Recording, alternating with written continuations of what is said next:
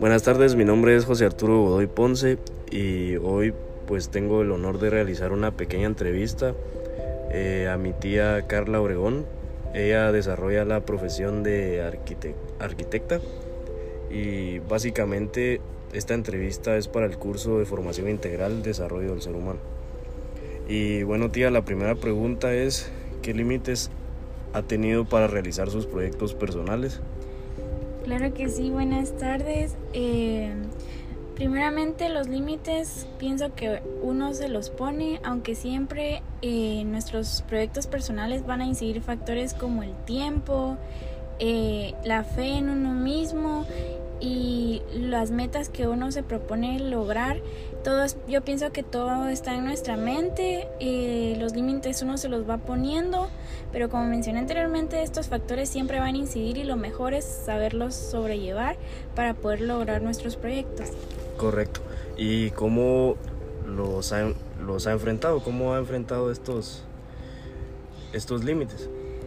Bueno, pues personalmente eh, soy una persona que siempre que encuentra un obstáculo eh, se pone a analizar la situación y la manera en la, en la, que yo los he enfrentado ha sido analizando, viendo qué posibles soluciones eh, puedo realizar para, para, poder superar estos obstáculos y poder lograr así este, mis proyectos.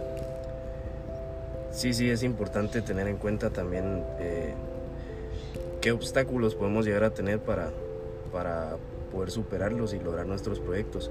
Em, otra pregunta, ¿has logrado superarlos? Pues pienso que sí, ha sido un proceso un poco difícil, puesto que uno, como digo, soy una persona que se encierra y em, comienza a buscar varias soluciones, pero aún así eh, de la ayuda de mis ideas y de la ayuda de Dios he podido superarlos y, pues no me arrepiento. Está bien.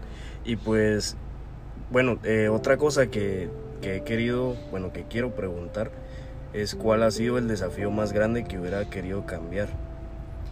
El desafío más grande fue cuando me gradué de la universidad y tuve que comenzar mi vida profesional. Pienso que ese es un paso que todos, eh, cualquier estudiante va a pasar en su vida de universitario recién graduado. Eh, me hubiera gustado cambiarlo porque quiera que no, uno, uno no, no nace, eh, no sale de la universidad sabiéndolo todo, siempre cuenta la experiencia y, y lo físico. Entonces es algo que hubiera querido cambiar porque uno se siente como un, eh, como ahogarse en un vaso de agua pero siempre si uno se va guiando de otras personas y recibiendo consejos se logra superar, pero eso era lo que hubiera querido cambiar. Sí, bueno, y, y con desafíos pues cambiamos muchas cosas y, y esto nos lleva a, a, quedarnos con un tipo de aprendizaje y, y compartirlo a alguien más. Eh, por eso eh, esto nos lleva a la siguiente pregunta. Eh, qué aprendizaje y qué legado quisieran dejarle a los demás miembros de la familia? Eh, pues como aprendizaje me gustaría dejarles eh, la consistencia en que yo tuve al seguir luchando por mis sueños, eh, que nunca se rindan y de que a pesar de que tengan miedo de, de tirarse al agua solos, por decirlo así, que lo hagan, pues siempre habrán personas en el camino de nuestra vida profesional que nos van a ayudar, nos van a guiar y pues así comienza uno cualquier etapa de su vida tirándose solo y al final uno aprende, va aprendiendo a cómo eh, poder desarrollarse como profesional, como profesional o como persona eh, solos. Eh, y pues eso es lo que me gustaría dejarles a mi familia, el, la consistencia o la perseverancia que alguna vez como estudiante tuve. Ok, y bueno, pues eso ha sido la entrevista.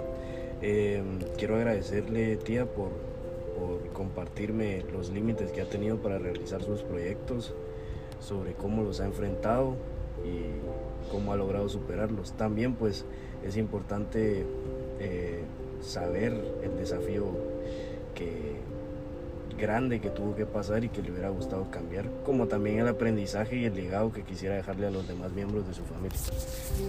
Así es, estoy para servirte en lo que querrás y sabes de que te deseo lo mejor y los muchos éxitos y sé que vas a ser un gran profesional y que nunca tengas miedo de lograr tus metas. Muchas gracias.